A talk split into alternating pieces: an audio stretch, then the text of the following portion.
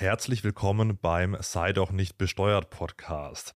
Christian, heute sind wir nicht alleine, sondern wir haben einen Gast. Ja, genau. Ich freue mich sehr, Sie zu begrüßen, Herr Dr. Dr. Rainer Zietelmann. Herzlich willkommen in unserem Podcast. Hallo. Ja, wir sprechen ja hier immer über Steuern und Steuern sind natürlich ein Thema für, für Personen, die vielleicht auch das Thema Erfolg, reich werden, äh, sich auf die Fahne geschrieben haben. Und äh, Sie sind ja ein Reichtumsforscher und haben sich sehr stark mit dem Thema beschäftigt. Und deswegen freue ich mich, Sie hier heute als Gast zu haben und starte vielleicht auch gleich mal mit der ersten Frage. Herr Dr. Zietelmann, wie wird man eigentlich reich? Was, was der beste Ausgangspunkt oder die beste, der, der beste Weg, den man im Leben einschreiten kann, damit man reich wird? Nein, da gibt es jetzt keine einheitliche Definition, da gibt es unterschiedliche Herangehensweisen. Es gibt ja den offiziellen Armuts- und Reichtumsbericht der Bundesregierung. Da wurde jetzt eine bestimmte Höhe des Einkommens als Basis genommen, und zwar das Doppelte oder Dreifache des Medianeinkommens. Aber das ist natürlich da, da hat man sehr viele Reiche in Deutschland. Das würde ich jetzt persönlich nicht als reich bezeichnen. Dann gibt es diese internationalen Studien von Boston Consulting und von, von wem auch immer, wo dann meistens ein bestimmtes Nettovermögen als Ausgangspunkt genommen wird.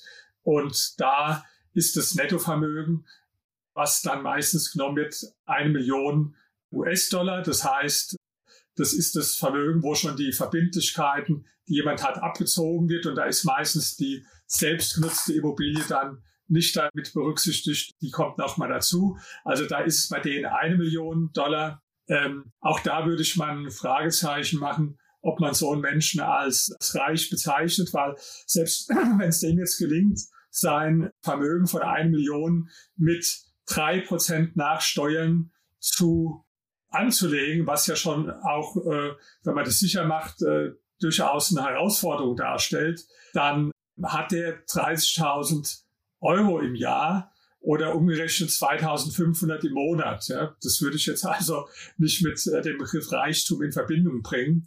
Und ich selbst habe ja meine Dissertation, meine zweite Dissertation zum Thema Psychologie der Superreichen geschrieben, was es auch als Buch gibt. Und da habe ich als absolute Untergrenze genommen ein Nettovermögen von 10 Millionen Euro.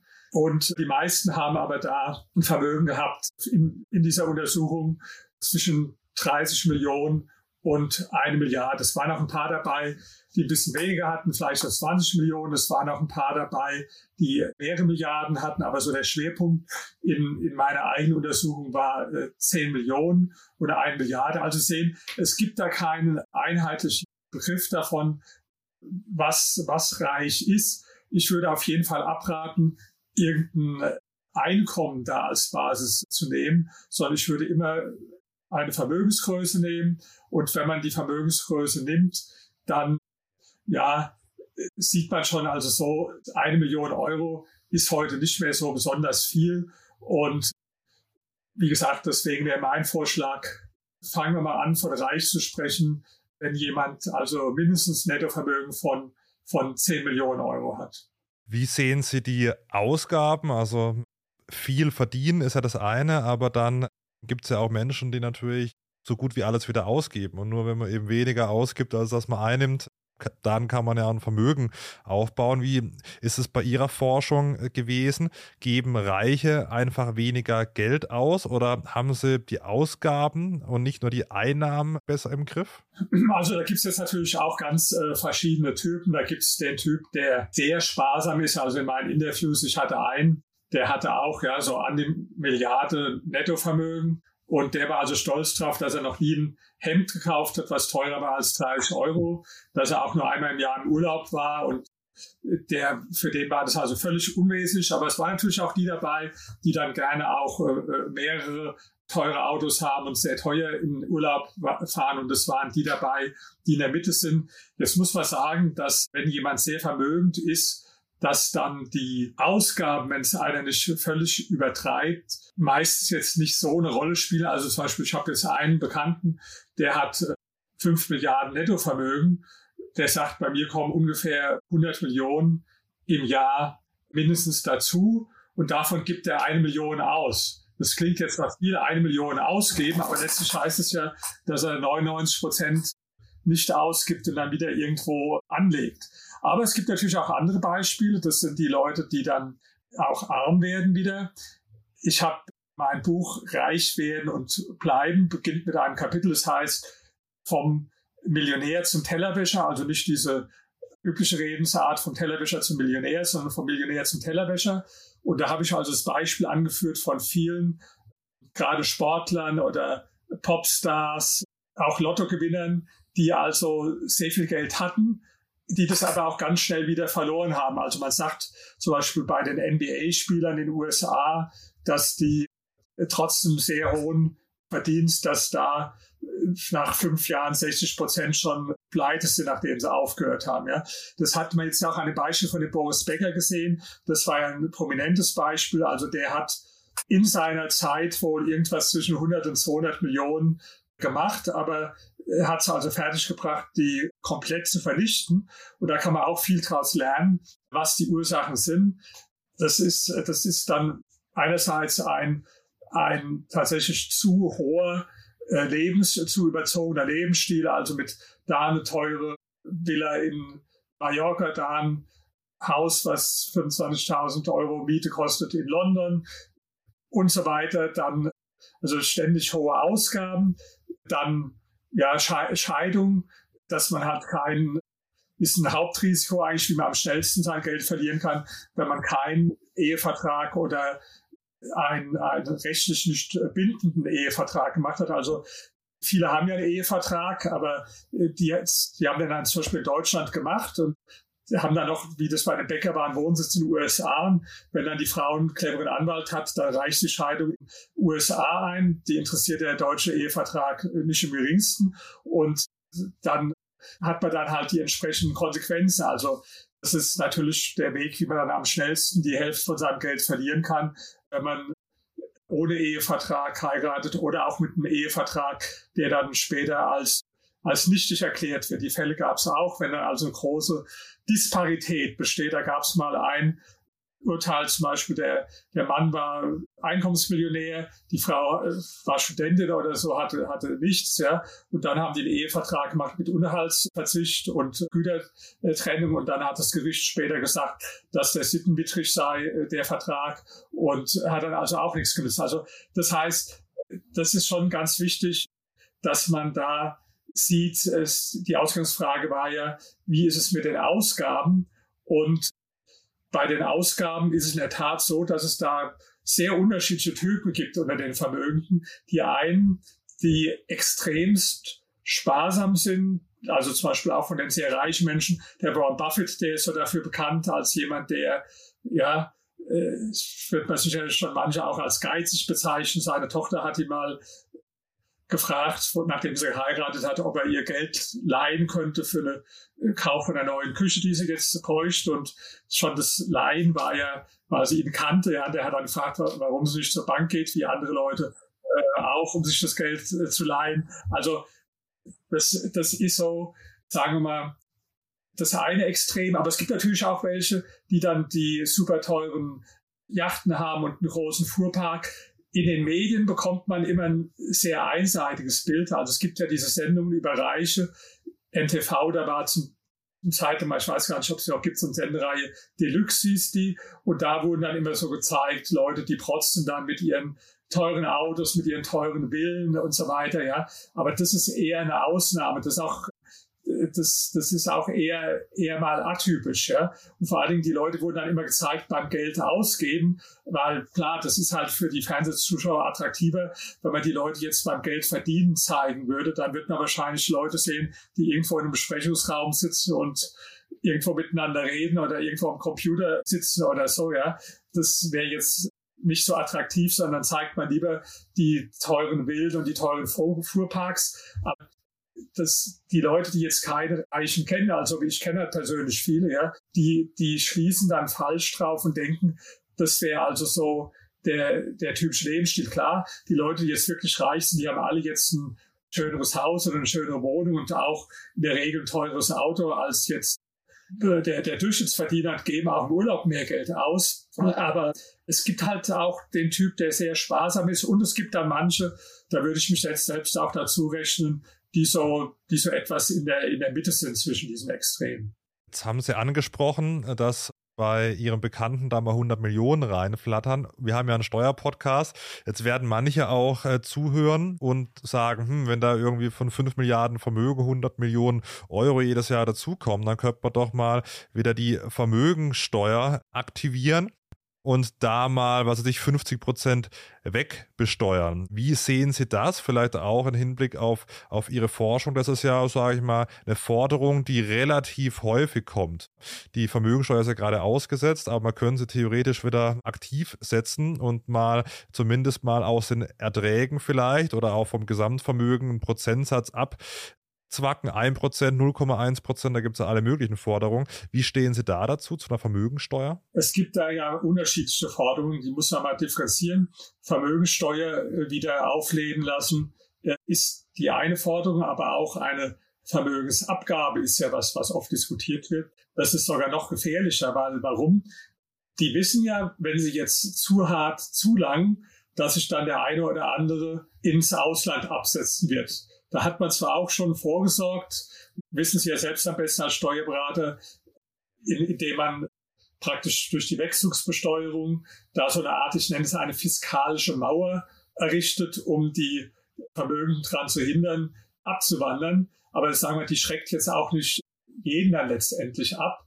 Und deswegen fange ich mal bei dem gravierendsten Forderung an. Das ist die Vermögensabgabe. Ja, das heißt, da würde einmal zum Zeitpunkt X eine Vermögensabgabe festgelegt, die durchaus auch drastisch sein kann, zum Beispiel bei, bei 10 oder 20 Prozent des Vermögens liegen kann. Das würde aber dann abgestottert sozusagen über zehn Jahre. Das heißt, es würde dann gestundet ja, und du kannst dann jedes Jahr ein Stück abbezahlen. Warum machen die das so?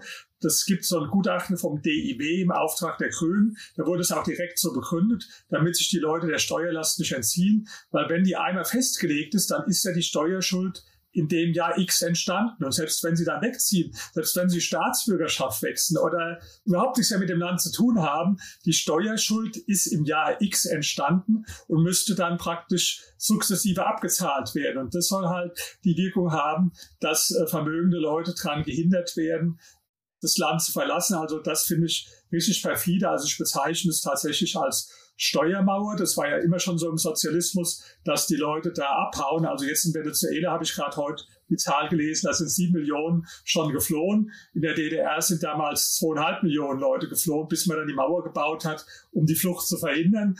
Heute wird jetzt nicht direkt eine Mauer gebaut, aber da wird dann so eine Steuermauer praktisch errichtet in der Art Vermögensabgabe, die denselben äh, dasselbe Ziel hat, nämlich äh, vermögende Leute zu hindern, aus dem Land zu gehen. Weil das passiert natürlich regelmäßig, das weiß man auch aus der Geschichte. Vor einigen Jahren hatte mal der damalige französische Präsident François Hollande Millionärsteuer eingeführt und das Ergebnis war, dass die, die dann in alle möglichen Länder ausgewandert sind, die, die reichen Franzosen, bis man dann die, die Steuer, die ist dann auch vom Verfassungsgericht gekippt worden, bis die dann wieder kassiert wurde. Oder auch ein extremes Beispiel Schweden. Das war ja in den 70er, 80er Jahren also ein ganz extremes Hochsteuerland. Da äh, es gibt so ein schönes Beispiel, die Astrid Lindgren, diese Kinderbuchautorin, die Pippi Langstrumpf geschrieben hat.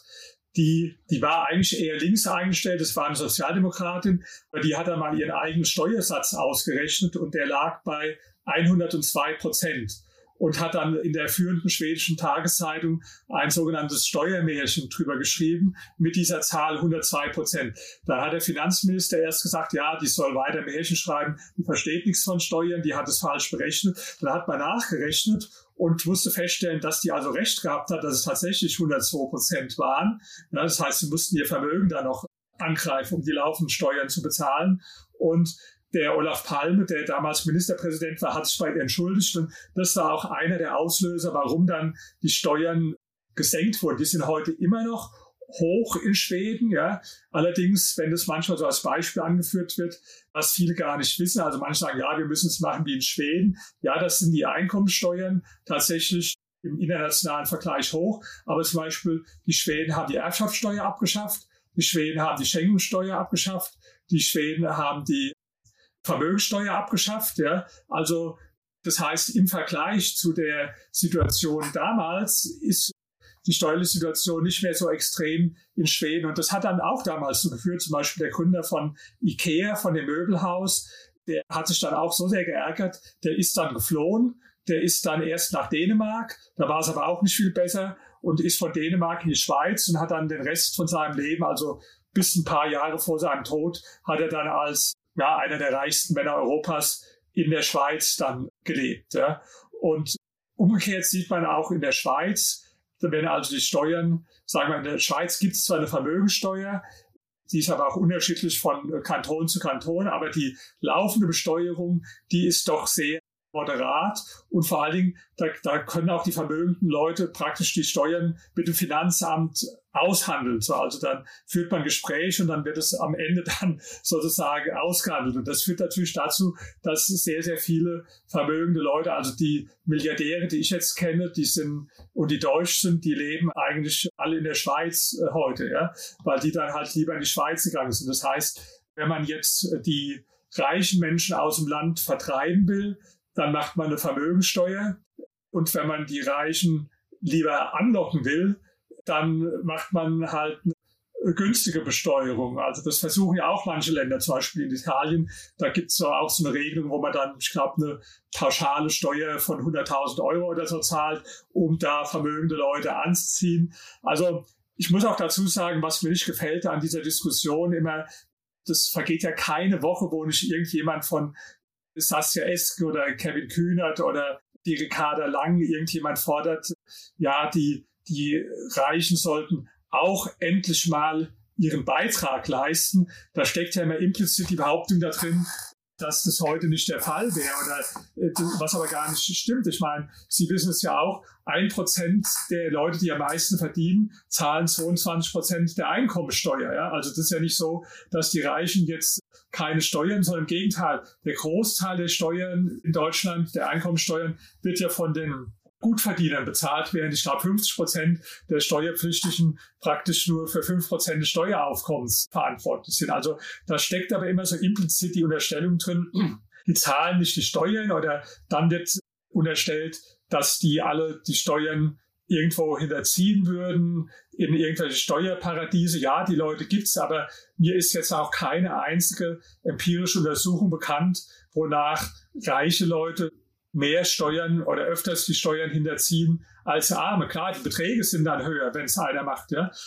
Sagen wir mal, wer, wer zahlt Steuern für die Putzfrau zum Beispiel? Oder es gibt ja so viele Leute, die auch im Kleinen Steuern hinterziehen. Klar, wenn, wenn einer nicht viel hat, kann er auch nicht viel hinterziehen. Aber auf einer moralischen Ebene kann ich jetzt da den Unterschied nicht erkennen. Und da, da wird jetzt immer unterstellt, ja, die, die Reichen, die nutzen alle irgendwelche trickreichen Steuergestaltungen, um ihre Steuern praktisch dann auf Null zu setzen. Also wenn Sie beide jetzt da einen legalen Weg haben, verraten Sie mir den. Ich bin also da offen dafür. Ich müsste dann meine Steuerberaterin belehren, weil die hat mir so einen Weg jetzt nicht aufzeigen können. Das wird auch manchmal verwechselt mit Möglichkeiten, die es früher gab. Ja, ich habe ja vorhin mal kurz von gesprochen, wo es die ganzen Abschreibungsmodelle gab. Also Fördergebietsgesetz damals mit der sogenannten äh, Sonderabschreibung. Ja, da war es tatsächlich möglich, die Steuer so zu gestalten, wie man wollte, also zum Teil auch bis auf Null tatsächlich äh, zu senken. Also ich kann mich noch mal an ein Steuerseminar erinnern, das ich gegeben habe, da war ein Steuerberater dabei. Das war so diese Zeit Sonder-AFA Ost, also wo man durch Immobilieninvestments in den neuen Bundesländern oder in Berlin dann die Steuerlast reduzieren konnte, tatsächlich bis auf Null reduzieren konnte. Und der hat damals so provokant gesagt, die Bemessungsgrundlage für ihre Steuerlast ist nur ihre persönliche Dummheit. Das war so der Spruch. Das war damals tatsächlich möglich, aber das ist ja lange abgeschafft worden. Alle diese Steuersparmodelle, ich habe es vorhin schon mal genannt, die wurden ja 1999 mit äh, erst äh, Paragraph 2b ESTG wo also Verlustzuweisungsmodelle verboten wurden. Später gab es dann da gab es gleichzeitig einen Paragraph 2 Absatz 3 EStG mit einer sogenannten Mindestbesteuerung. Der war allerdings so kompliziert, dass er später vom Bundesverfassungsgericht also kassiert worden. Das ist vielleicht auch mal als Anekdote, weil das für Sie vielleicht ganz interessant ist, auch als Steuerberater.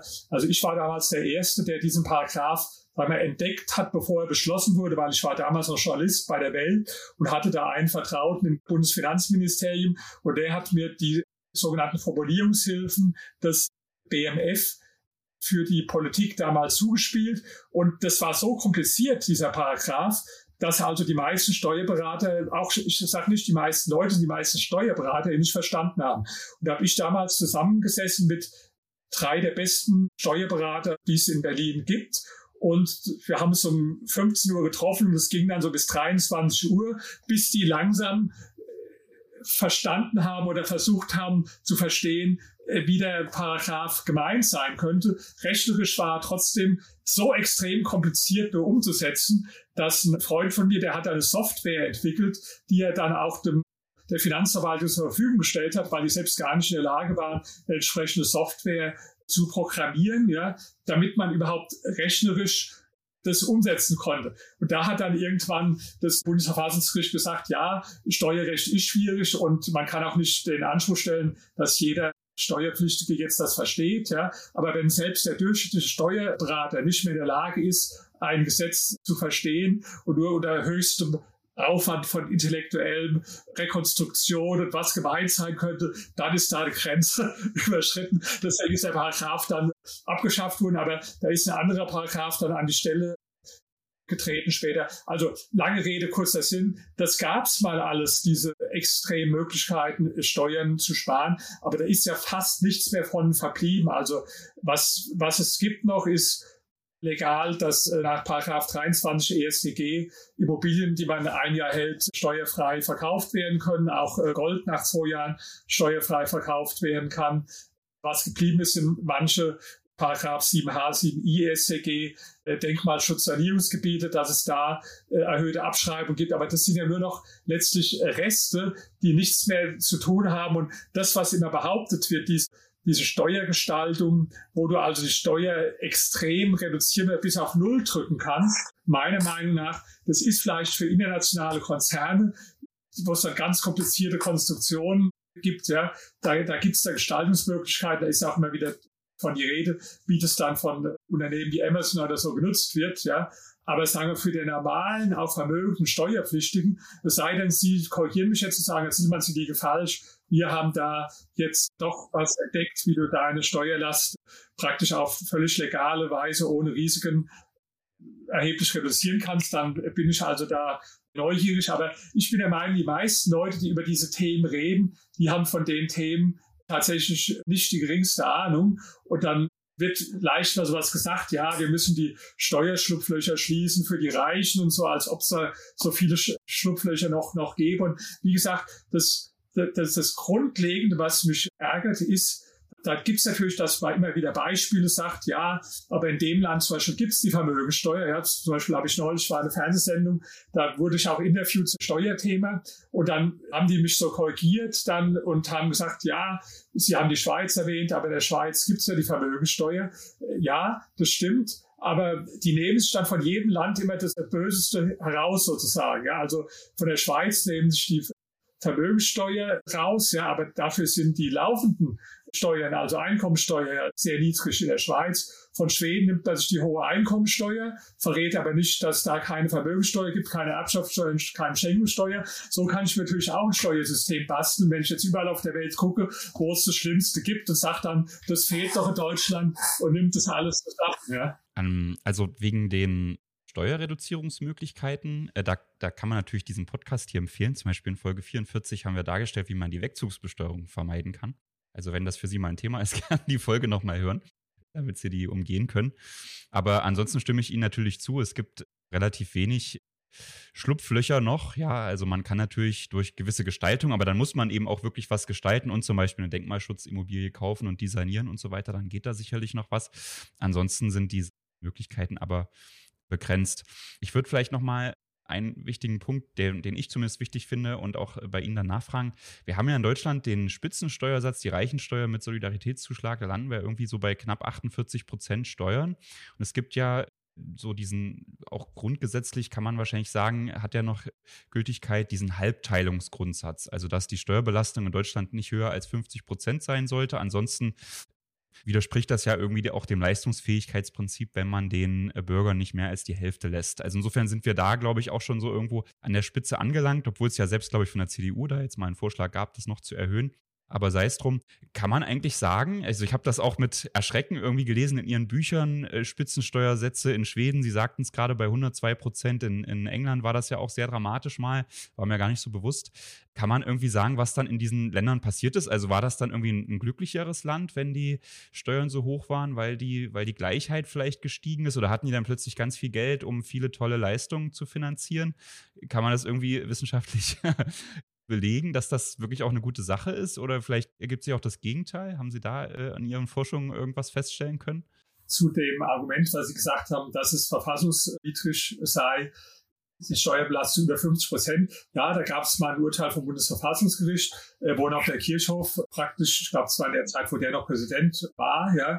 Aber ich, hab, ich hätte da höchste Zweifel, ob das heute Bundesverfassungsgericht in der Zusammensetzung das noch genauso feststellen würde. Also da würde ich mich mal, äh, würde ich mich mal nicht drauf verlassen, dass es tatsächlich so ist. Auf, auf Ihre Frage in den anderen Ländern, ja, das wissen viele nicht. Zum Beispiel USA, bevor der Reagan kam, da war der Spitzensteuersatz bei 70 Prozent und der Reagan hat den dann sukzessive bis auf 28 Prozent gesenkt. Das war natürlich toll, damals auch für die US-Wirtschaft in diesem Reagan-Jahren, da war es also so, dass 17 Millionen neue Jobs entstanden sind, dass, äh, dass also tatsächlich sogar die, die, die Steuereinnahmen höher geworden sind. Ja, und das ist das, was die Leute nicht verstehen, dass wenn man die Steuersätze senkt, ja, und dadurch dann natürlich ein extremes Wirtschaftswachstum oft eingeleitet wird, dass am Schluss tatsächlich dann oft sogar das Steueraufkommen höher wird. So war das auf jeden Fall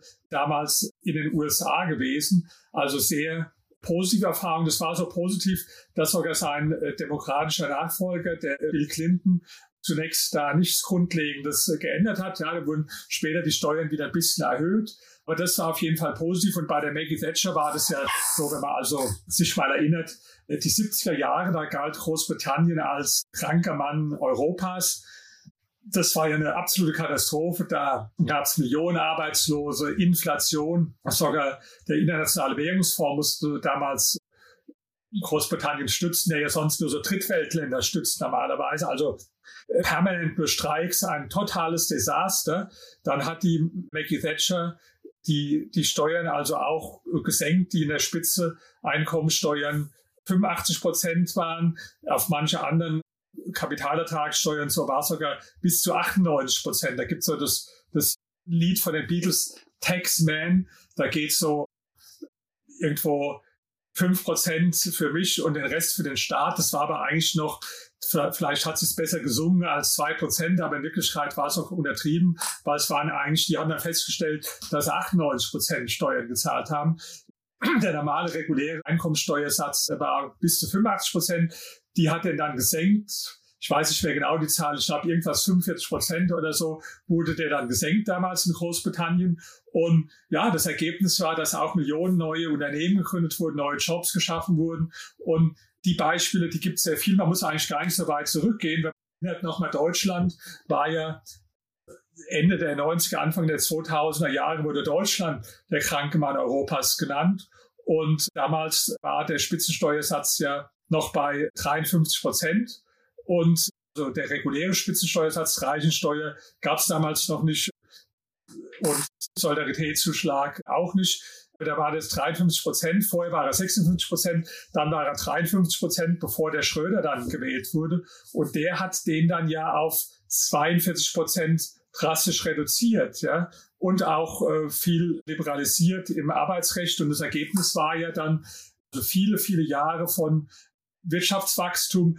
Die Merkel, die hat ja davon profitiert, die hat ja steuerlich überhaupt nichts Positives gemacht. Im Gegenteil, in der Zeit wurde dann auch die, die Reichensteuer eingeführt, der Solidaritätszuschlag wurde auch nicht abgeschafft. Ja, und das war ja alles in der Merkel-Ära, aber die hat letztlich profitiert davon, dass der, Steuer, äh, dass der Schröder damals die Steuern so stark gesenkt hat. Also es gibt immer wieder positive Beispiele in der Geschichte, wie die Senkung von Steuern am Schluss zu wirtschaftlichem Wachstum führt und sogar dazu, dass das Steueraufkommen sich erhöht. Und das Absurde ist ja, wenn man mal, vielleicht soll sich mal jemand den Spaß machen und vier Wochen lang alle Äußerungen der SPD, der Linken und der Grünen auflisten zur Wirtschaftspolitik. Und ich wette, dass am Schluss 90 Prozent der Vorschläge drin bestehen, mehr Schulden zu machen oder die Steuern zu erhöhen. Ja, weil das sind immer wieder die beiden Lieblingsthemen, Steuern erhöhen und Schulden machen. Und ist es jetzt noch kein Land der Welt dadurch zu Wohlstand gekommen? Es wird damals gesagt, ja, in der Zeit von Helmut Kohl, äh, wo der Steuersatz bei 56 Prozent lag, oder auch in der, in der in den USA nach dem Zweiten Weltkrieg wurde er ja zum Teil, ich habe die 70 Prozent genannt, aber davor war der auch mal bei, bei 91 Prozent in den USA. Dass das ja das trotzdem eine Zeit von wirtschaftlichem Wachstum war, das muss man zwei Sachen sagen. Erstens, wirtschaftliche Wachstum war natürlich nicht wegen, sondern trotz der hohen Steuern, weil nach dem Krieg das so eine Phase war, wo halt unglaublich Nachholbedarf war, dann äh, zu, zu investieren. Also Nummer eins. Nummer zwei, dass diese nominal hohen Steuersätze ja von kaum jemand gezahlt wurden. Also wer sich dafür Zahlen interessiert, es gibt ein interessantes Buch, The Myth About American Inequality. Und da haben die Autoren nachgewiesen, dass also in der Zeit, wo die Steuern so extrem hoch waren in den USA, dass da vielleicht bei 400 Amerikaner tatsächlich diesen Steuersatz bezahlt haben, weil es gab halt 1000 Steuergestaltungsmöglichkeiten und, und Ausnahmen. Ja? Und das war ja genau in Deutschland auch. Ich habe das ja gesagt, so in der in der Zeit, wo der Spitzensteuersatz so hoch war, da gab es halt diese ganzen geschlossenen Immobilienfonds, Bauheimmodelle, Sonderafa Ost oder Schiffsfonds, Medienfonds und, und, und, ja, war natürlich für ihre Kollegen Steuerberater eine tolle Zeit, weil da ging alles um Steuervermeidung. Also ich weiß noch, die, ich habe ja so Seminare, die ich gebe und das, die ersten Seminare, die ich gegeben habe, 1998, 99, das waren alles zu solchen Themen, obwohl das jetzt Immobilien ging vordergründig, war alles zu, zu äh, Steuerfragen gewesen. Ja, also das waren alles Steuerthemen, weil damals alles stark äh, steuergetrieben war. Äh, ja, aber das ist ja alles dann, das heißt, die, die, die nominal hohen Steuern, die es damals gab, die wurden faktisch gar nicht bezahlt, weil du hast auf dem Papier einen hohen Steuersatz gehabt, den hat aber natürlich keiner Lust gehabt zu zahlen. Und dann haben die Leute alle irgendwelche, was weiß ich, Medienfonds, Schiffsfonds oder Immobilienfonds gemacht, aber nicht unbedingt zu ihrem eigenen Vorteil, weil ein Großteil davon waren auch Flops, ja, wo die Leute zwar erstmal hohe Verlustzuweisungen hatten, aber letztlich später oft reale Verluste, weil, weil dann das Geld weg war, weil die, die Steuervorteile, die waren meist schon eingepreist, sodass die zu völlig überteuerten Preisen verkauft wurden. Da waren also zum Teil sogenannte Weichkosten drin, Vertriebsprovisionen, die gingen dann bis 20, 30 Prozent oder sogar noch drüber. Das heißt also, die Leute, die da damals diese Verlustzuweisungsmodelle gemacht haben, äh, die für die war das nicht jetzt unbedingt gut. Die haben zuerst mal Steuern gespart, aber später haben sie oft dann äh, ein unwirtschaftliches Investment gehabt. Manchmal sind auch im Nachhinein von der Finanzverwaltung dann wieder die, die Steuersparmodelle praktisch gekippt worden. Ja, also das ist ja auch sowas, das ist auch so eine, so eine fiese Methode, ja, dass dann, dass dann praktisch äh, rückwirkend bestimmte Dinge geändert wurde. Und da, das kennen Sie als Steuerberater, da gibt es ja den, den argumentativen Trick, dass man dann von echter oder unechter Rückwirkung spricht. Und das war dann eine sogenannte unechte Rückwirkung und die dann grundsätzlich erlaubt ist dem Bundesverfassungsgericht, die auf jeden Fall dazu geführt hat, du hast eine Investitionsentscheidung unter gewissen Prämissen getroffen und dann später hat die Finanzverwaltung eine lange Nase gezeigt und hat gesagt, nee, das, da haben wir jetzt ein Anwendungsschreiben vom BMF oder eine, eine andere Auslegung und das ist doch nicht so machbar. Also das heißt, die Investoren selbst sind nicht unbedingt glücklich geworden damit. Aber was ich damit sagen will, dieses Argument, was man regelmäßig immer wieder hört, also von der SPD oder von den Grünen, die sagen, ja, so schlimm sind ja hohe Steuern nicht, weil zur Zeit von Helmut Kohl waren die ja bei 56 Prozent und der Wirtschaft ging es trotzdem gut. Also äh, das ist ein Scheinargument, weil das nur der nominale Steuersatz war, aber den faktisch kaum jemand bezahlt hat damals. Und das Gleiche gilt auch für die USA. Ein wichtiger Punkt äh, neben den Steuern sind die Sozialabgaben. Also wenn man sich mal so ein durchschnittliches Einkommen anschaut und die Lohnabrechnung, dann ist es meist so, dass eben die Sozialabgaben höher sind, selbst ohne den Arbeitgeberanteil. Wenn man den Arbeitgeberanteil noch mit reinrechnet, dann sind die Sozialabgaben jetzt schon sehr hoch. Selbst wenn man jetzt die Steuern auf Null setzen würde, wären die Sozialabgaben immer noch sehr hoch. Viele Milliarden Euro, über 100 Milliarden Euro werden jetzt schon von den Steuergeldern zusätzlich trotz der hohen Sozialabgaben in die Rente beispielsweise gepumpt. Wie sehen Sie den Sozialstaat? Also ist es, ist es vielleicht, sind, sind die Sozialabgaben vielleicht für das Wachstum noch schlimmer als die Steuern? Braucht man einen Sozialstaat in der Form?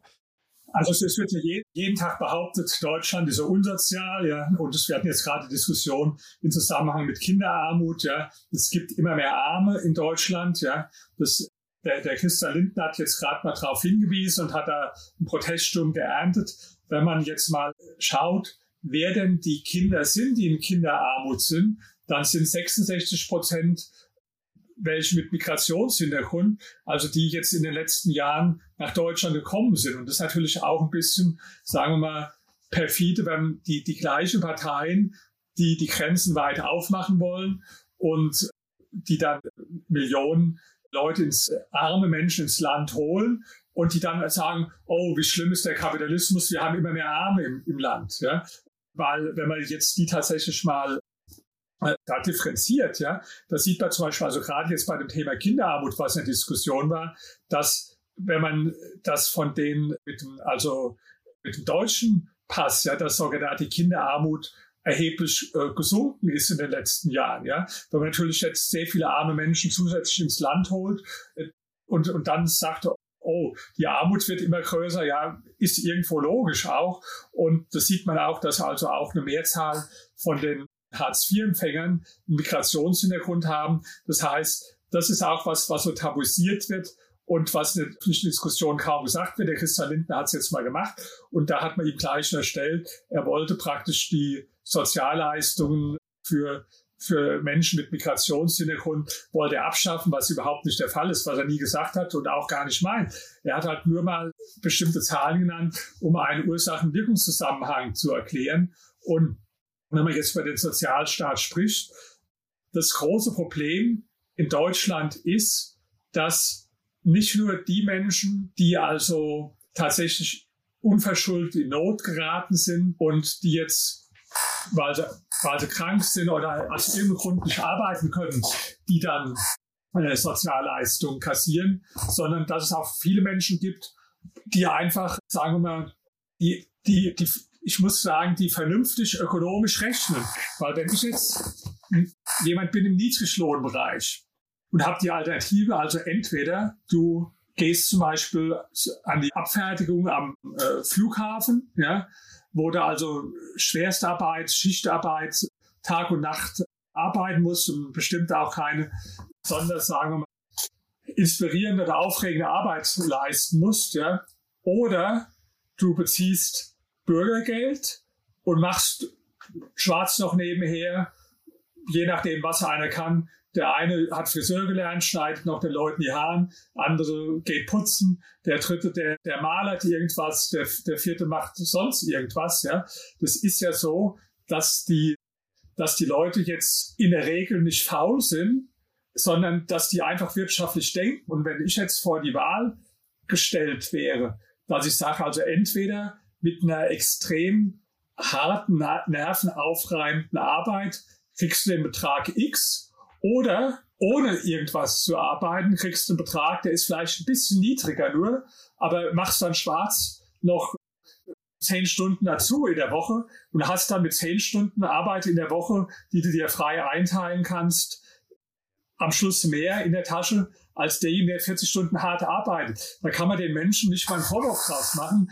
Man muss sagen, eigentlich handeln die nach einem ökonomischen Prinzip. Das heißt, dass man also mit einer geringstmöglichen Aufwand den für sich maximalen Ertrag rausholt. Aber der Staat macht das natürlich im, im Laufe der Zeit kaputt, weil wir haben ja jetzt schon praktisch äh, pro Jahr über eine Billion soziale Ausgaben. Also und die, die, die Quote, die steigt immer mehr und mehr, auch die Staatsquote, die steigt immer mehr in Deutschland. Und wenn man OECD-Vergleich anschaut und nimmt mal also beide Faktoren zusammen, die, die gesamte Abgabenlast, also Steuern und Sozialabgaben, da findet man ja kaum Land, was so eine hohe Abgabelast hat wie Deutschland. Und selbst jetzt ein Arbeitnehmer, der gar nicht so viel verdient, bei dem ist so, dass dem am Schluss die Hälfte vom Geld nur bleibt.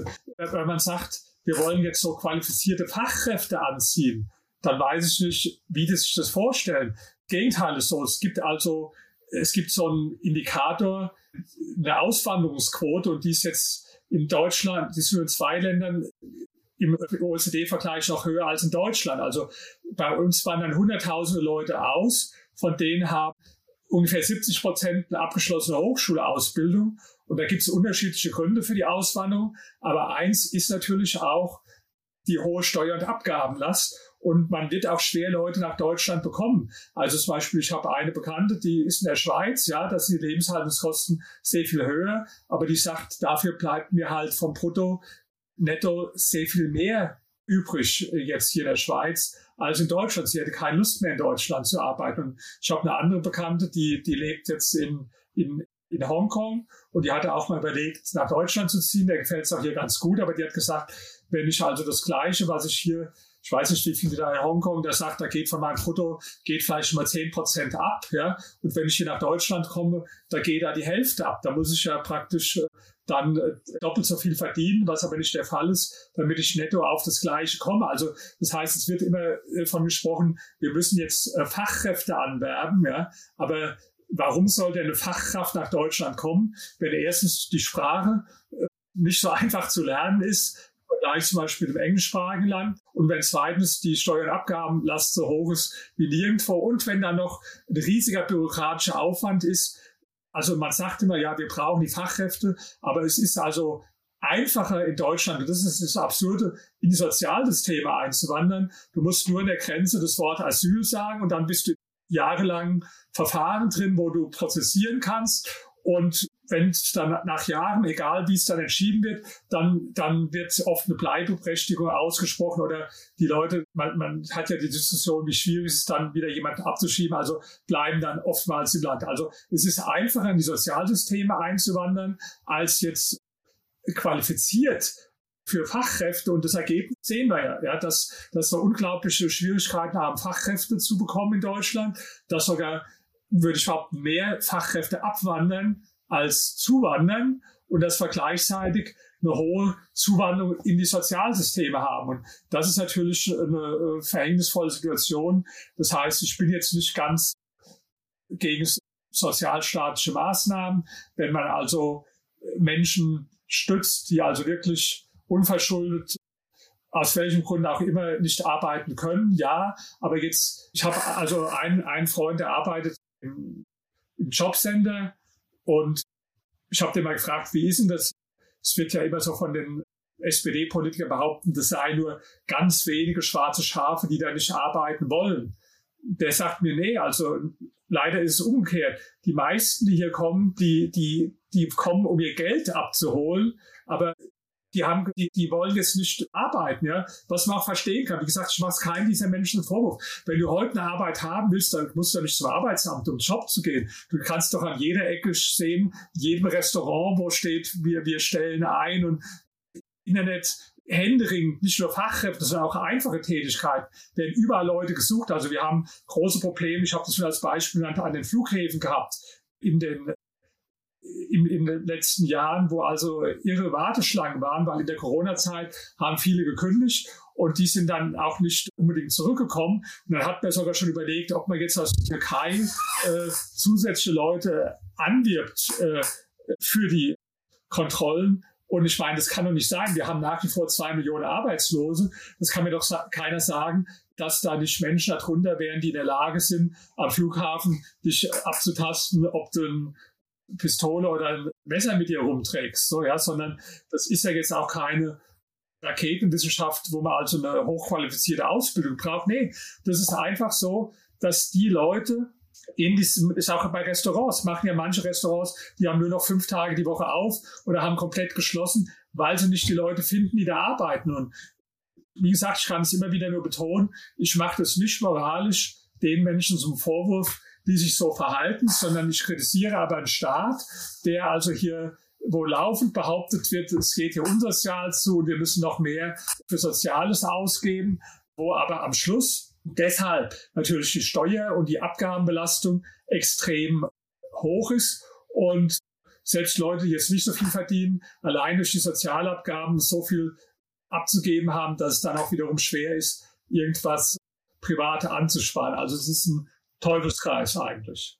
Vielleicht, wir wollen ja nicht nur die Probleme aufzeigen, sondern vielleicht auch die, die Lösungen oder Lösungsansätze. Was müsste man denn aus Ihrer Sicht machen ja, bei den Steuern und Sozialabgaben, dass es wieder in eine richtige Richtung läuft, dass man vielleicht, Sie haben es angesprochen, die Leute eher motiviert eben zu arbeiten und nicht vom Jobcenter oder andere Leistungen zu beziehen. Was, was müsste sich da im Bereich der Steuern und Sozialabgaben aus Ihrer Sicht ändern? Was könnte man da tun? Also erstmal muss man, an die, muss man natürlich an die Ausgaben ran. Ja? Das ist ja das, was nie jemand will, dass man mal sagt, wofür wird Geld ausgegeben, was jetzt nicht notwendig ist. Da habe ich auch politisch eine andere Meinung, dass da zum Beispiel hunderte Milliarden für die sogenannte Energiewende ausgegeben werden, aber trotzdem unter Klimagesichtspunkten Deutschland schlechter dasteht als viele andere Länder, zum Beispiel wenn man mal Frankreich nimmt, ja, wo also lang nicht so viel Geld ausgegeben wird, die haben aber einen Anteil von 70 Prozent Kernkraft und haben dadurch eine viel bessere äh, CO2-Bilanz als wir. Ja.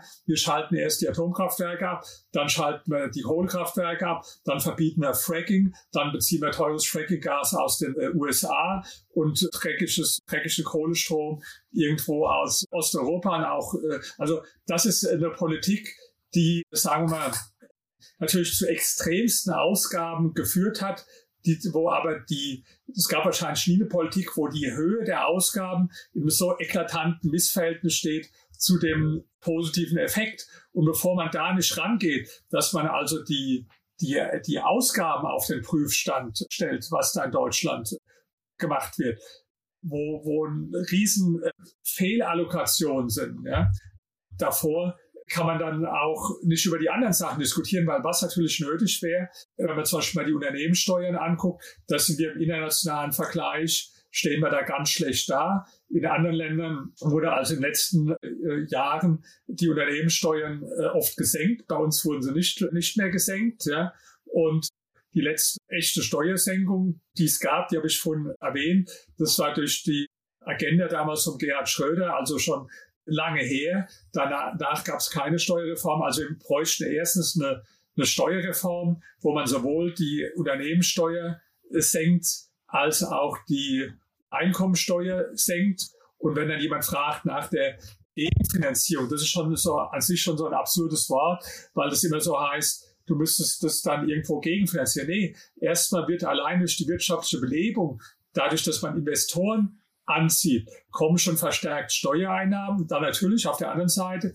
muss man bei den Ausgaben prüfen, aber das ist so, dass wir also eine Politik haben, wo wir überall die Weltmeister sein wollen, die Migrationsweltmeister, die Klimaweltmeister, die Moralweltmeister, ja, also alle zusammen. Nur Tatsache ist, dass ich ja kein Land auf der Welt, wo die Leute vernünftig sind, wirklich ein Beispiel nimmt, das ist ja eher abschreckend. Also ich bin jetzt sehr viel unterwegs, ich war im letzten Jahr in 17 Ländern, ich war dieses Jahr in 14 Ländern und spreche da mit Leuten und ich habe jetzt äh, keine einzigen getroffen, der gesagt hat, toll, was ihr jetzt hier in Deutschland macht, äh, genauso müssen wir es auch machen, sondern ich habe da mehr von den Leuten, die überhaupt mitkriegen, was da geschieht, kritische Fragen bekommt, also was was macht ihr da und was ist bei euch los? Ja?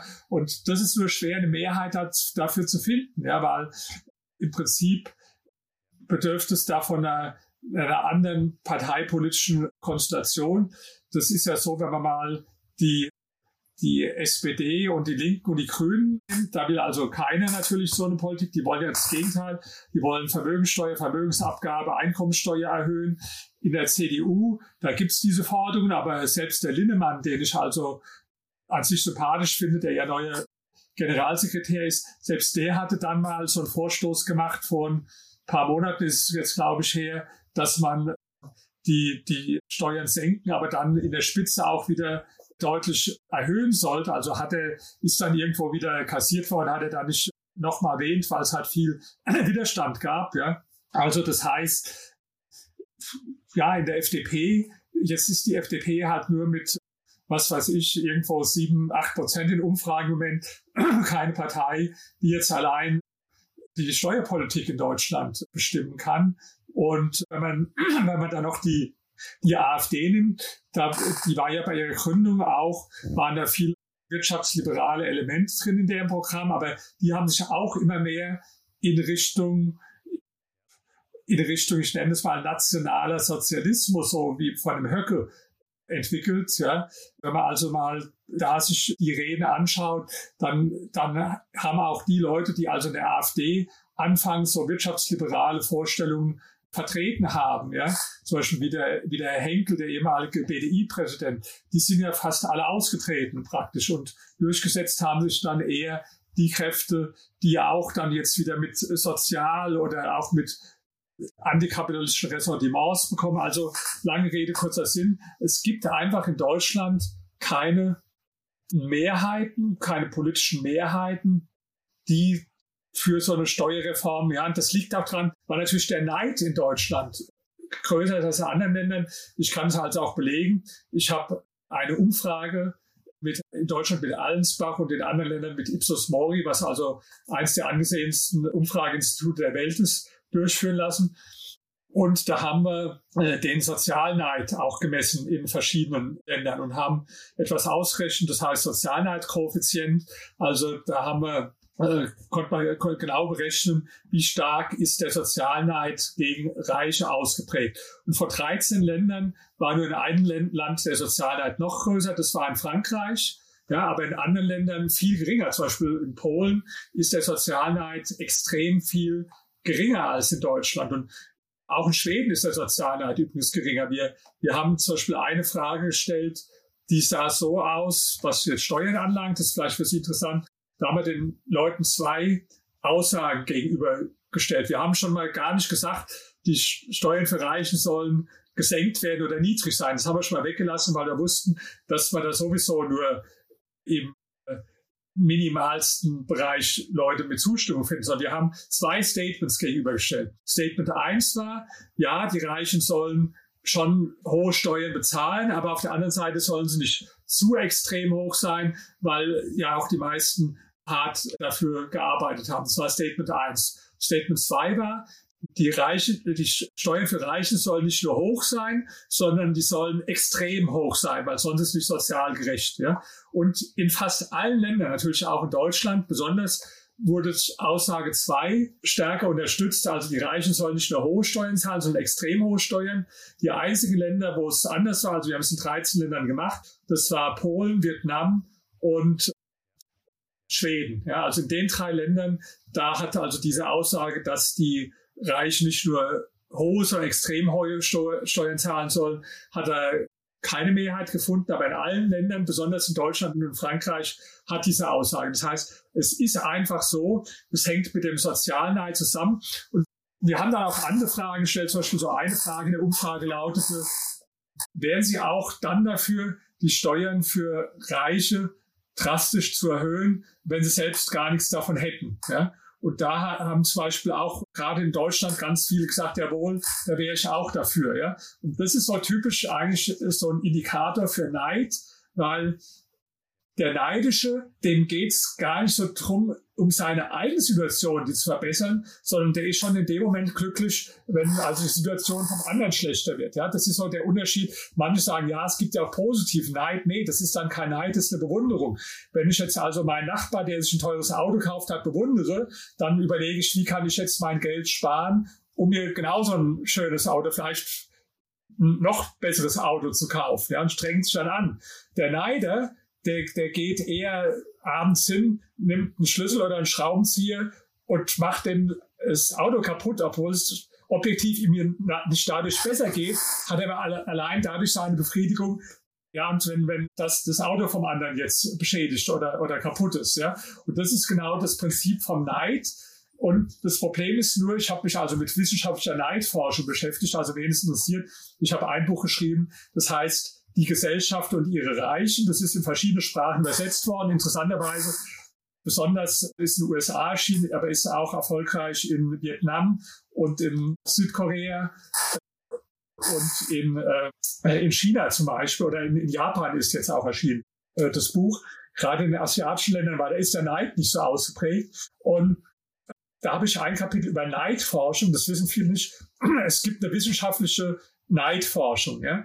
Und ein wichtiges Ergebnis, was also auch für mich neu war, das ist, dass Neid die am meisten geleugnete Emotion ist. Also wenn Sie jetzt andere Menschen fragen, bist du neidisch? Da wird fast kaum einer sagen, ja, ja, ich bin neidisch, sondern das, nee, nee, neidisch sind immer die anderen. Ja, also ich habe das selbst manchmal gemacht. Wenn ich einen Vortrag halte, habe ich gesagt, nehmen wir mal eine Skala von Null heißt überhaupt nicht neidisch und zehn heißt maximal neidisch. Wer tut sich von null bis drei einstufen und wer von sieben bis zehn? Und da war also, waren alle nicht neidisch praktisch, ja. Aber der, der Grund ist natürlich nicht, dass es jetzt so wenig Neider gibt, sondern das hat ein Psychologe mal erklärt, der sagt, Neid heißt immer, dass ich, dass ich zugebe, dass der andere etwas hat, was ich gerne hätte, was ich aber nicht habe und führt dann automatisch ganz schnell zu der Frage, warum habe ich das nicht? Und das kann natürlich dann auch zu unangenehmen Antworten führen. Vielleicht ist der intelligenter, vielleicht hat er bessere Ideen, vielleicht ist er fleißiger, ja.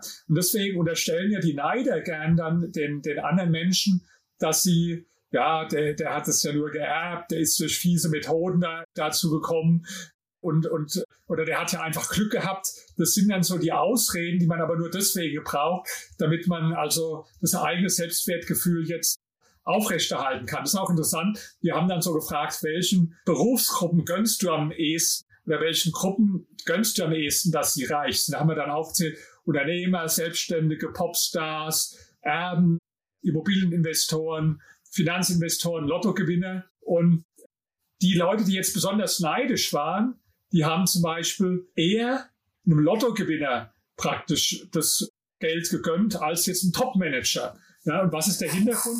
Der Hintergrund ist, weil der Lottogewinner hat ja einfach Glück gehabt. Und das geht eigentlich an Selbstwertgefühl. Da kann ich sagen, naja, gut, der hat halt Glück gehabt. Ja. Keine Frau wird ihren Mann äh, praktisch niedermachen, weil er am Samstag die, die, die, den Lottoschein falsch ausgefüllt hat oder so. Ja. Das heißt, da, da war der Neid jetzt nicht vorhanden auf den äh, Lottogewinner, weil ja da die Erklärung Glück war. Also ein interessantes Buch von mir kann ich auch empfehlen, Die Gesellschaft und ihre Reichen, weil da habe ich also mal, bin ich auf den Grund gegangen, wie ist eigentlich die Einstellung zu Reichen, weil letztlich sind Reiche eine Minderheit, ja, äh, wie andere Minderheiten auch, nur mit dem Unterschied, dass man also über die Minderheit der Reichen alles Schlechte und Negative sagen kann, ohne dass sich einer drüber aufregt. Also außer ich, ich reg mich dann drüber auf, ja. Sie können praktisch, ja, zum Beispiel, da gab es mal, kennen Sie vielleicht auch noch so eine Enthüllung über die sogenannten äh, Paradise und Panama Papers. Das war also, das, da wurde gesagt, da gab es einen Datenleak. Nee, die Wahrheit ist, da gab es Hackerangriffe auf auf Anwaltskanzleien, die also vermögende Kunden da drin unterstützt haben, ihr, ihr Geld in, in so Steuerparadiese zu bringen. Und da wurden die, da, äh, wurden die Namen dann von den Leuten veröffentlicht. Ja. Und da hat zum Beispiel der Jakob äh, Augstein so einen Artikel im Spiegel damals geschrieben, zur Hölle mit den Reichen war die Überschrift. Ja. Also es wurde dann auf alle Reiche verallgemeinert. Ja. Und ich zum Beispiel bin jetzt kein Mensch, der, der Steuern hinterzieht. Mir hat da meine Steuerberaterin ausgerechnet in der Zeit, wo ich also als Unternehmer sehr hohes Einkommen hatte, äh, wenn man alles zusammenrechnet. Ja? Also ich meine mal, ähm, ja, ach, ist vielleicht auch noch ein Thema, was für Sie als Steuerberater interessant ist. Da wird ja oft gesagt, ja, du zahlst ja nur die Abgeltungssteuer und die ist ja viel niedriger als die Einkommensteuer. Ja? Also das ist auch was, wo ich mich total drüber aufrege. Sie wissen es, aber aber es weiß natürlich nicht jeder und die Journalisten, die wissen es mal nicht, die, die, das geht nicht in den Kopf. Ich sage, du hast doch schon mal das Geld versteuert auf der Ebene des Unternehmens. Ja? Du hast ja schon die Körperschaftssteuer und die Gewerbesteuer bezahlt und danach kommt dann, kommt dann nochmal auf der individuellen Ebene die Steuerbelastung dazu. Und wenn man das mal alles zusammenrechnet, also wenn ich sage, dass in meiner GmbH 100 reingekommen sind, ja, dann bleibt am Schluss halt nur die Hälfte übrig irgendwo für mich. Das ist die Wahrheit. Und das ist ja vom Gesetzgeber so gewollt, weil ansonsten, wenn es anders wäre, dann, dann und es sollten ja praktisch die Personengesellschaften, also wenn einer sein Unternehmen als Personengesellschaft organisiert oder als Kapitalgesellschaft, das sollte ja unterm Strich zu ungefähr einer vergleichbaren Belastung führen. Und so ist es dann ja auch. Ja. Haben wir ja vorhin gesagt. In der Personengesellschaft ist halt so, wenn du dann 45 Prozent Reichensteuer plus Soli, da bist du bei ungefähr bei, bei knapp 48 Prozent. Aber wenn du mal zusammenrechnest, was du also an Körperschaftssteuer und Gewerbesteuer zahlst und dann kommt später nochmal die Abgeltungssteuer, das sind sie ja beim Vergleichbaren höher. Also korrigieren Sie mich jetzt, wenn ich was falsch sage, ja, aber das ist ja vergleichbar. So wurde das ja auch vom Gesetzgeber beabsichtigt. Aber natürlich die äh, die, die Leute, die in der Regel von Steuern nichts verstehen, die sagen, oh, wie ist Deutschland ungerecht, der hat halt ja viel weniger Abgeltungssteuer als jetzt der andere an, an Einkommensteuer bezahlt, um da auch wieder so ein Neid zu schüren. Und das ist natürlich gerade beim Thema Steuern sehr einfach, weil da, da verstehen die meisten Menschen nicht darum. Also ich vermute, wenn Sie vieles lesen, da tun sich immer die Haare bei Ihnen zu Berge stellen, weil man sieht halt das, das Unwissen. Und da kann jeder jeden Scheiß zu erzählen, den er also will, der nichts von versteht, weil er hat ja das große Glück, dass die meisten Leute anderen auch nichts verstehen. Also, wobei es ja schon absurd ist wenn man in einem Land lebt, wo jetzt die, die, die Ricarda Lang uns darüber belehrt, jetzt über äh, gerechte Steuern oder so. Ja, ich glaube also, die versteht halt auch nicht mehr davon, als wenn sie jetzt irgendjemand in der, in der, sagen wir mal, auf der Straße beim, in der, im, im Shoppingcenter zufällig rausholen und der versteht genauso viel von Steuern wie, wie viele Politiker. Selbst Fachpolitiker. Also ich habe einmal was erlebt, ich gehe da mal zurück, wir haben ja ich habe Ihnen erzählt, die Zeit, die lang zurückliegt, wo damals 1999 da äh, diese komplizierten Paragraphen eingeführt werden, Paragraph 2 Absatz 3 EStG, und da habe ich eine Veranstaltung gemacht und habe dann Finanzpolitiker eingeladen von den Parteien, also nicht irgendwelche, der normale Abgeordnete, klar, dass der es nicht versteht, weiß man, aber damals war der finanzpolitische Sprecher der SPD, der hieß Poss, ja, und äh, die Leute wollten eigentlich nur wissen, wie dieser Paragraph zu verstehen ist, auch rechnerisch darzustellen ist. Aber das wusste der selbst nicht, obwohl er finanzpolitischer Sprecher war. Ja? Der hat irgendwas rumgestottert von den Besserverdienten mit den breiten Schultern, die auch ihre Last tragen sollten. Aber die Gäste waren alle Leute wie Sie, Steuerberater. Ja? Das heißt, die wollten jetzt nicht irgendwelche politischen Phrasen hören, sondern die wollten wissen konkret, wie verstehe ich den Paragraphen. Bei unseren Veranstaltungen wurden immer den Leuten, die haben dann am Schluss Schulnoten bekommen, die Referenten. Also es ging äh, von, von eins bis sechs also wie in der Schule eins das Beste, sechs das Schlechteste. Und die schlechteste Note, die jemand, jemand bekommen hat, war damals der Post mit 5,5. Ja.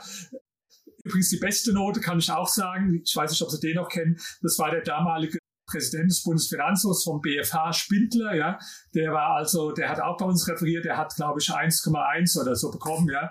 Nicht jetzt, weil den Leuten nur die, die Meinung besser gepasst hat, sondern weil der war halt extrem gut, logischerweise in den, in den Fachthemen drin und zudem noch rhetorisch toll. Und das ist natürlich traurig, wenn man dann sieht, wie dann Leute Entscheidungen treffen, die in Wahrheit also überhaupt gar nichts von den Themen verstehen, aber das geht ihm wahrscheinlich als Steuerberater oft so, dass, dass sie da denken, Mensch, was erzählen die für einen Scheiß? Der hat ja gar keine Ahnung. Ja. Für noch einen kleinen Literaturtipp ist jetzt veröffentlicht worden vom Bundesfinanzministerium. Ja, das Büchlein kann man sich aber auch als PDF runterladen. Die Steuerbelastung im internationalen Vergleich ja, kam jetzt vor ein paar Tagen neu raus. Und das äh, spiegelt leider, kann man sagen, auch ihre Ausführungen wieder.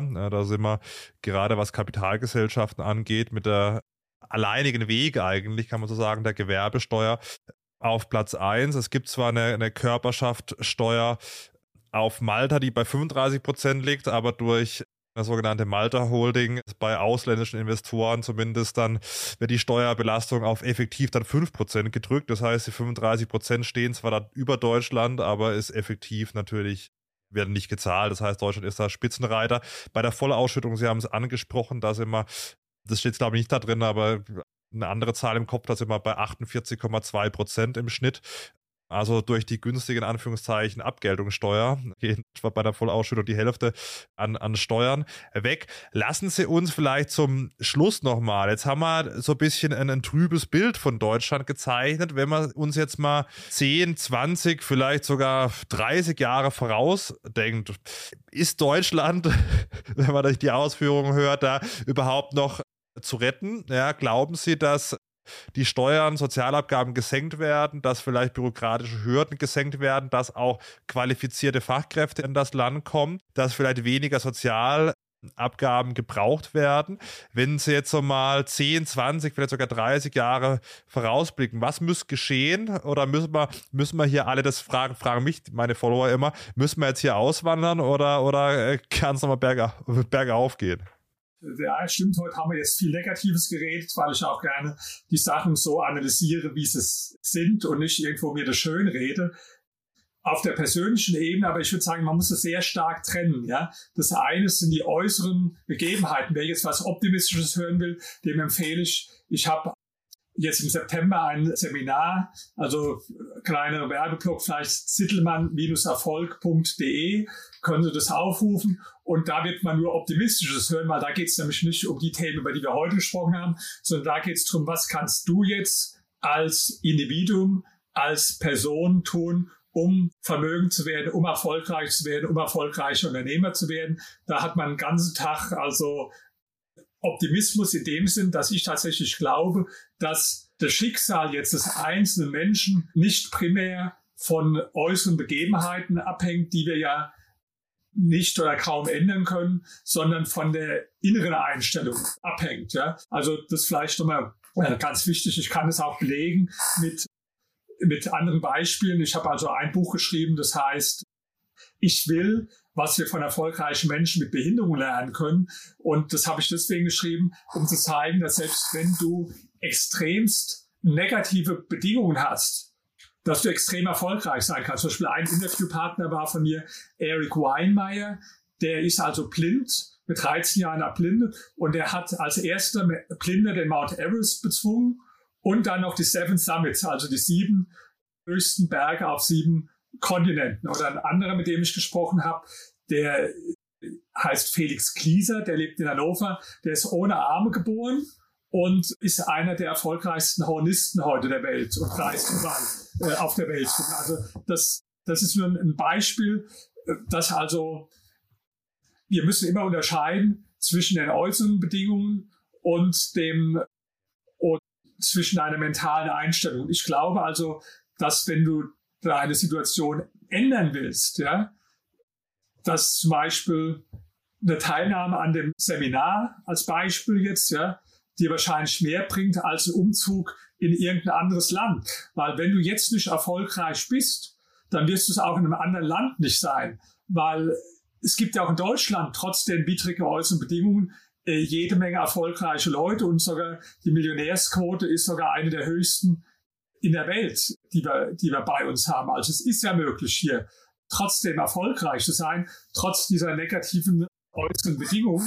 Es hängt tatsächlich meiner Meinung nach ganz entscheidend äh, ab von deinem Mindset. Das war ja auch ein Ergebnis äh, meine zweite Dissertation die es auch als Buch gibt, Psychologie der Superreichen. Da ging es ja darum, um die Persönlichkeitsmerkmale von reichen Menschen. Da werde ich auch auf dem Seminar noch mehr drüber sprechen. Also das heißt, wenn man jetzt so ein negatives Bild zeichnet, dann heißt es nicht, dass der Einzelne jetzt in Depression verfallen soll oder unbedingt auswandern muss, ja, weil ich glaube, dass äh, dein, dein eigenes Leben also tatsächlich jetzt stärker von abhängt von von deinem Mindset als jetzt von den äußeren äh, Bedingungen abhängt. Was jetzt die Zukunft Deutschlands anlangt, ja, bin ich erstens aus jetziger Sicht pessimistisch. Ich äh, kann auch dazu sagen, ich habe äh, alles, was passiert ist, schon vorausgesagt. Kann man auch nachlesen. Ich habe ein Buch geschrieben, 1994, das hieß Wohin treibt unsere Republik?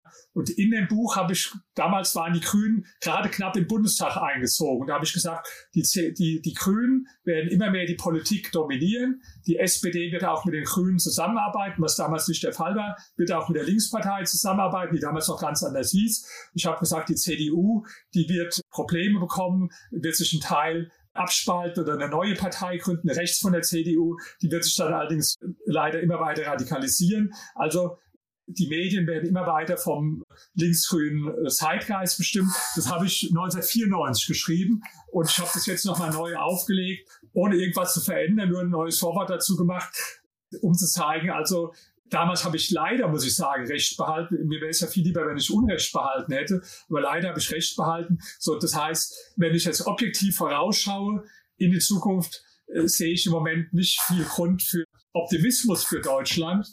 Äh, aber andererseits, ich bin ja Historiker und als Historiker weiß man, dass die Geschichte voll von Überraschungen ist, von negativen aber auch von positiven Überraschungen. Ja? Und damit tröste ich mich immer ein bisschen. Es gibt da manchmal tatsächlich äh, positive Überraschungen, positive Wendungen, äh, wo man nicht mitgerechnet hat.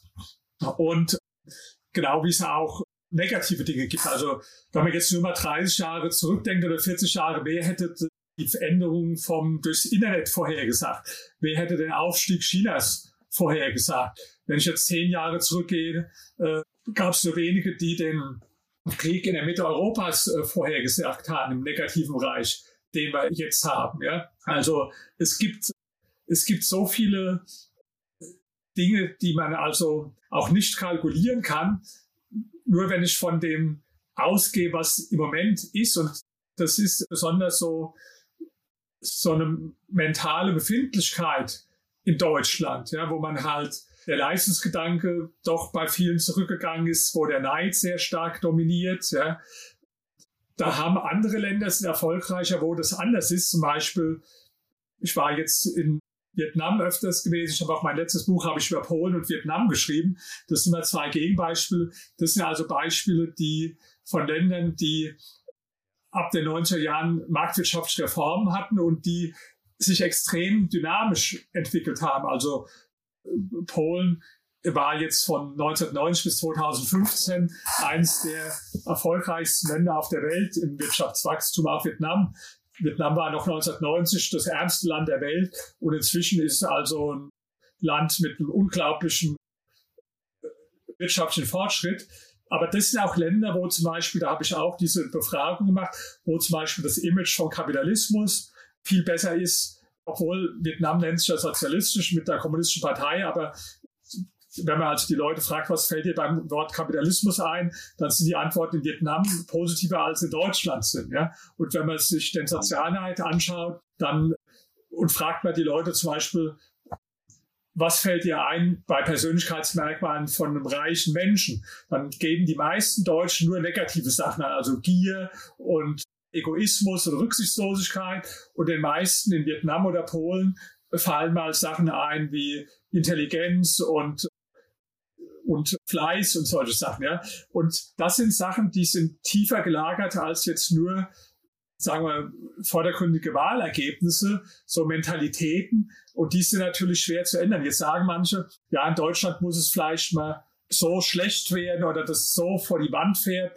dann wird es irgendwie automatisch besser ich davor. Also die Beispiele gibt's. Ich habe die selbst, also ich habe ein Buch geschrieben, Kapitalismus ist nicht das Problem, sondern die Lösung. Da habe ich so Beispiele genannt. Also ich habe auch welche hier schon erwähnt. Zum Beispiel in Schweden war das so, in, in 80er Jahren oder in äh, Großbritannien, äh, auch in den USA, ja. Also die Beispiele gibt's, ja. Aber es gibt halt auch Beispiele, wo es dann immer schlimmer wird, ja. Ich will mal vielleicht am Schluss doch noch mal ein negatives Beispiel nennen wo man also was eine Warnung sein soll. Venezuela, Venezuela war 1970 eines der 20 reichsten Länder der Welt, der Welt, ja. Dann haben die immer mehr reguliert, besonders im Arbeitsmarkt waren die höchsten Arbeitsmarktregulierungen in Südamerika vielleicht auch zum Teil die höchsten der Welt und ging dann so Stück für Stück bergab mit der Wirtschaft.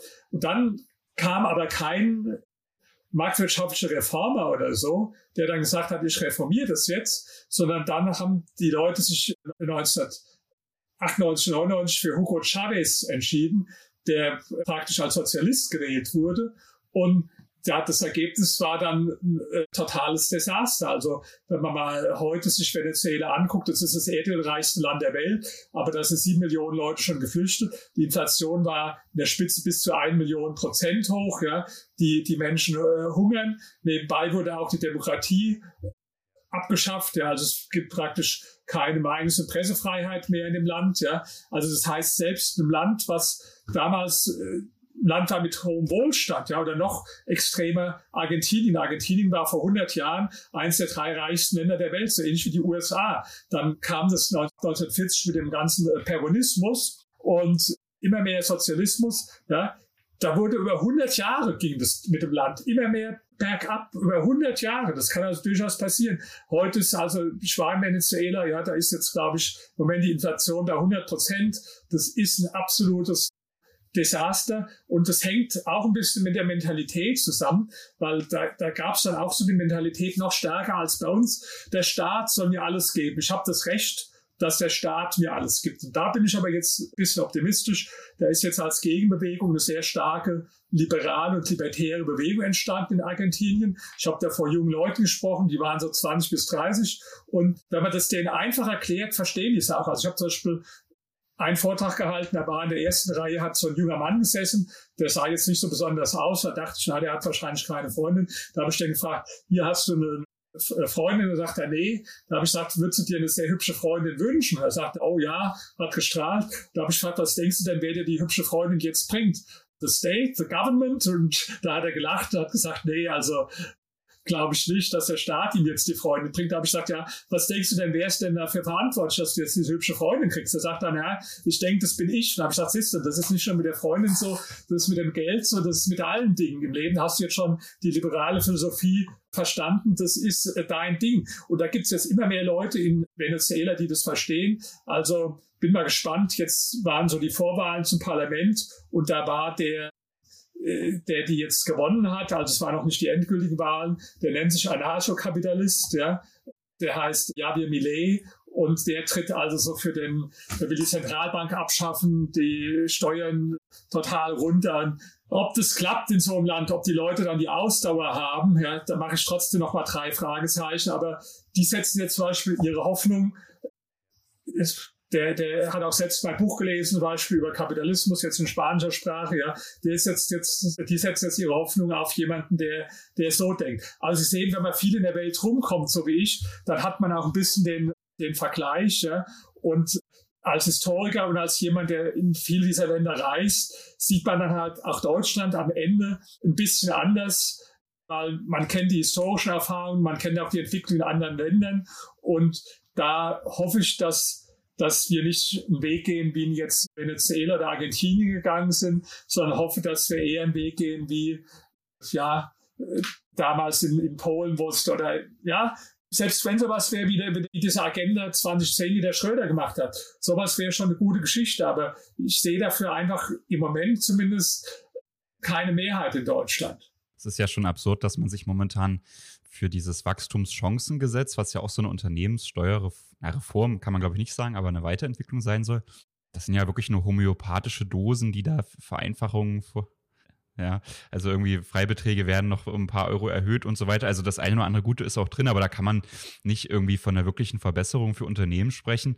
Und äh, selbst das wird ja momentan blockiert, weil man eben noch mehr Sozialleistungen für diese, glaube ich, Kindergrundsicherung möchte. Also das ist schon momentan eine verrückte Situation. Und vielleicht ein Gedanke, der, der mir die ganze Zeit noch auf der Zunge liegt, ist, äh, wir haben ja irgendwie in Deutschland durch diese Schuldenbremse, die ja eigentlich was Gutes ist, weil man dann so ein bisschen auch dafür sorgt, dass die Politiker das Geld jetzt nicht völlig frei mit, mit vollen Händen ausgeben, haben wir eigentlich aus meiner Sicht bei den Steuerreformen ja eigentlich auch eine ganz schön krasse Grenze, weil wenn man das jetzt machen würde und sagen würde, okay, Unternehmenssteuer, Steuern runter, wir wollen Anreize schaffen, es soll wieder nach vorne gehen, dann muss man das ja irgendwie auch vorfinanzieren. Das ist ja dann nicht so, dass es direkt im nächsten Jahr dazu führt, dass dann äh, durch diese gesteigerte wirtschaftliche Prospe also, ne, Aktivitäten mehr Steuern reinkommen, da muss man ja irgendwie erstmal in Vorleistung gehen. Und das klappt ja mit der Schuldenbremse eigentlich auch gar nicht mehr so richtig.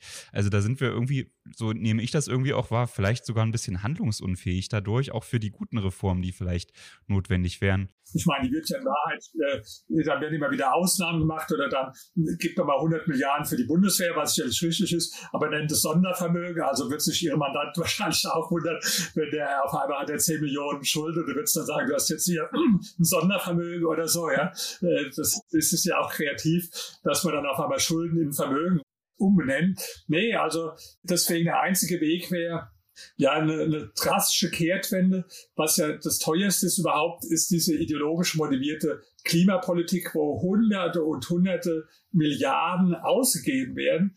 Und das geht natürlich nicht alles auf, auf einmal, ja.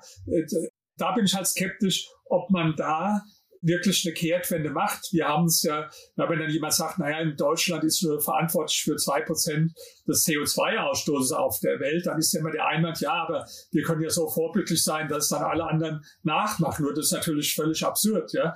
Habe ich ja gesagt, ich kann mir nicht irgendjemand vorstellen, der, wenn wir jetzt Deutschland hier zugrunde richten, wirtschaftlich, der dann sagt, das, das mache ich jetzt ganz genauso. Da, da können wir höchstens als abschreckendes Beispiel dienen. Deswegen, es ist, es hängt so viel zusammen. Diese Ausgabenbegrenzung, ja, da müsste man eine andere Energiepolitik wieder machen. Man müsste auch eine andere Migrationspolitik machen. Man müsste eine andere Sozialpolitik machen. Ja, also man bräuchte praktisch in fast jedem Bereich einen Paradigmenwechsel, wenn man nicht die Verschuldung äh, hochfahren will. Und da fehlt mir im Moment der, der Glauben dran, dass das wirklich geschieht in Deutschland. Das Problem ist ja, wenn die Politik auf dem falschen Weg ist und sieht, dass sie nicht zu Ergebnissen kommt, dass man dann oft sagt als Konsequenz, jetzt müssen wir den Weg noch schneller gehen.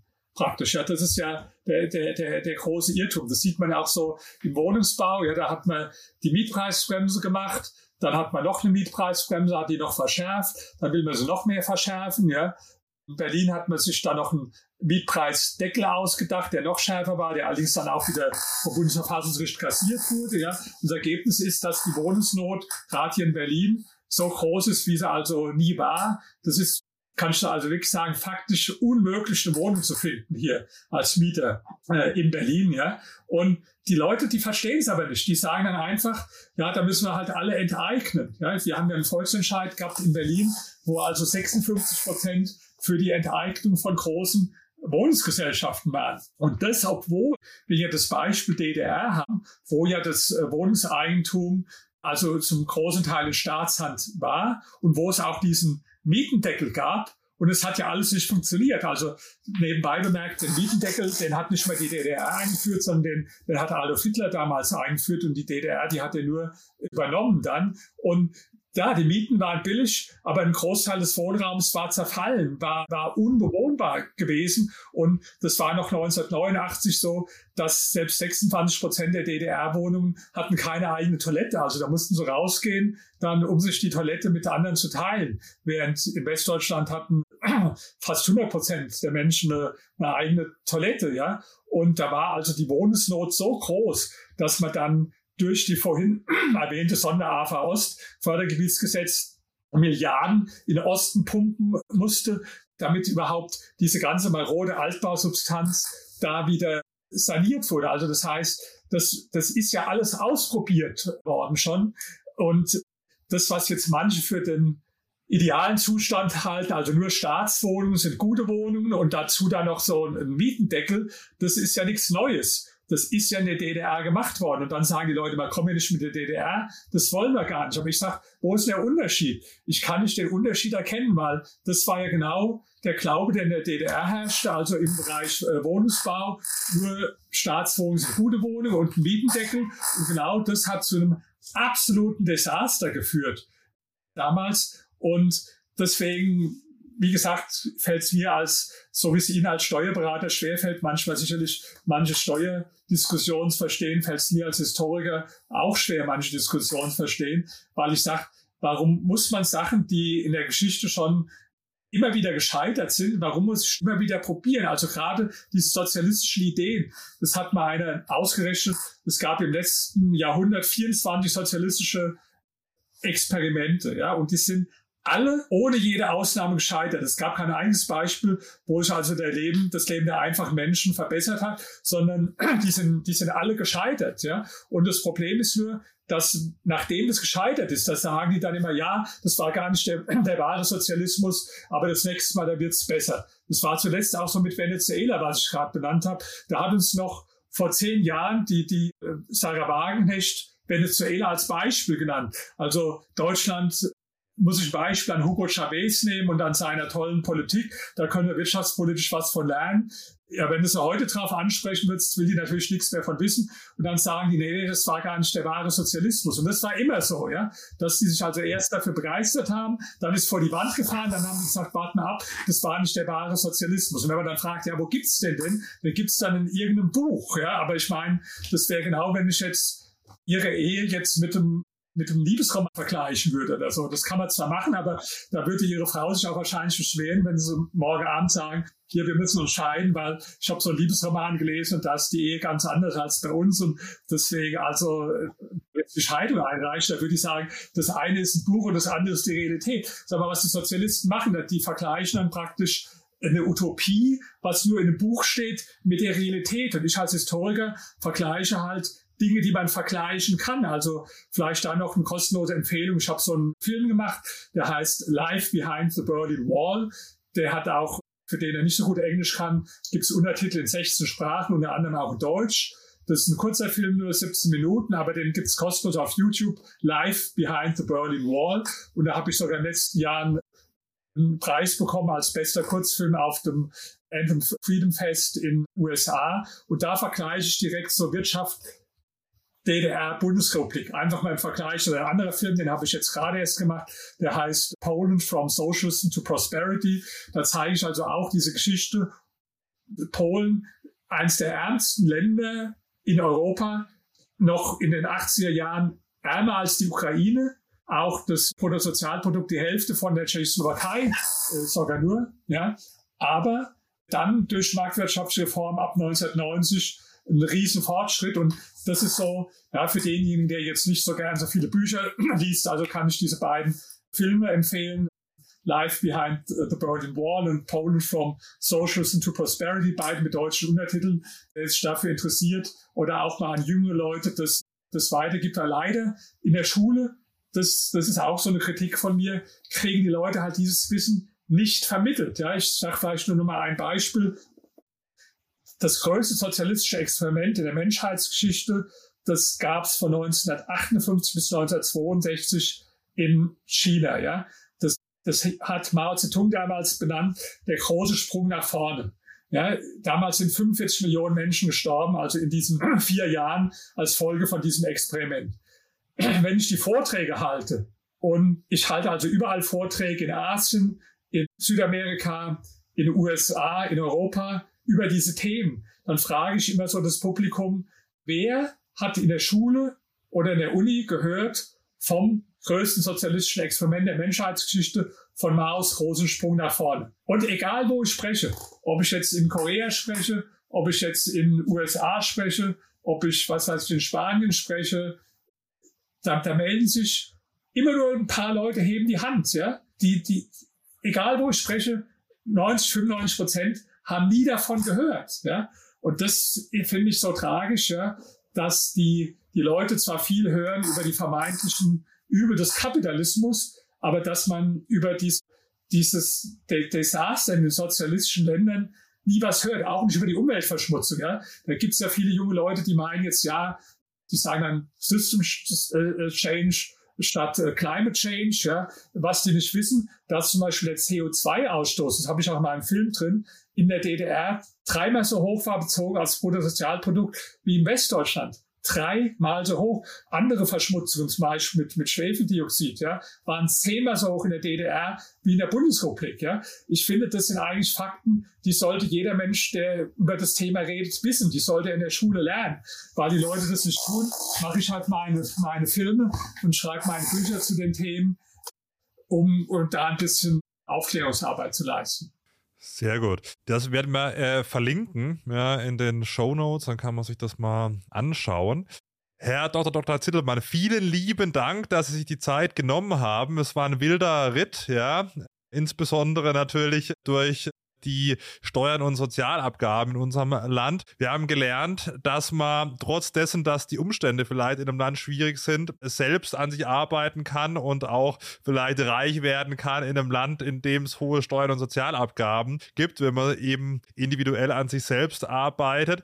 Die Zukunftsaussichten waren jetzt auch am Ende nicht so rosig, aber Jetzt schauen wir mal, wo es dann wirklich hingeht. Sie haben gesagt, dass es immer wieder Überraschungen gab in der Geschichte. Dann hoffen wir mal auf positive Überraschungen in Deutschland. Ja, also nochmal vielen lieben Dank, dass Sie sich Zeit genommen haben für alle Podcast-Hörer und Hörerinnen. Gerne den Podcast abonnieren, eine Bewertung dalassen und dann sieht man sich nächste Woche wieder. Dann liebe Grüße aus Freiburg an dich, Christian, und auch an Sie, Dr. Dr. Ziedelmann. Vielen Dank. Ganz herzlichen Dank. Danke auch. Tschüss.